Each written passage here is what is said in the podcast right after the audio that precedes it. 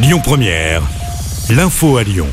Bonsoir à tous. Dans l'actualité ce mercredi, c'est un vol qui avait provoqué l'indignation en janvier 2019. Sept Lyonnais et un Italien sont jugés à partir d'aujourd'hui à Paris. Ils sont soupçonnés d'avoir participé au vol de la porte du Bataclan dans la capitale.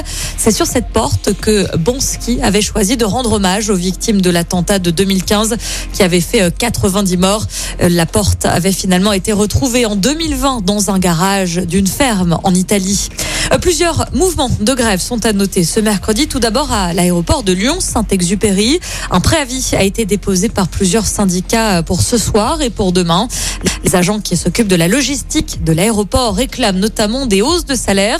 La grève devrait démarrer à partir de 20h30 jusqu'à 23h30 ce soir et de 4h à 7h30 demain matin. Euh, prudence donc si vous devez prendre l'avion. Et puis une grève se prépare au sein de l'hôpital Saint-Jean-de-Dieu à Lyon. Elle aura lieu demain. Faute de personnel soignant, plusieurs unités sont amenées à fermer dans les prochaines semaines. Un rassemblement est prévu euh, demain devant l'hôpital. Ce sera à midi à l'appel des syndicats. Au chapitre santé, toujours de nouveaux cas de variole du singe ont été recensés dans notre région Auvergne-Rhône-Alpes. On en compte désormais 5 selon un dernier bilan publié hier soir par les autorités sanitaires. 66 cas d'infection pour l'instant étaient recensés sur le territoire français. Une seule personne avait dû être hospitalisée.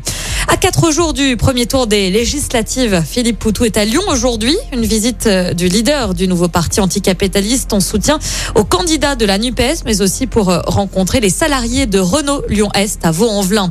Et puis un mot de football pour terminer cette bonne nouvelle pour euh, l'Olympique lyonnais.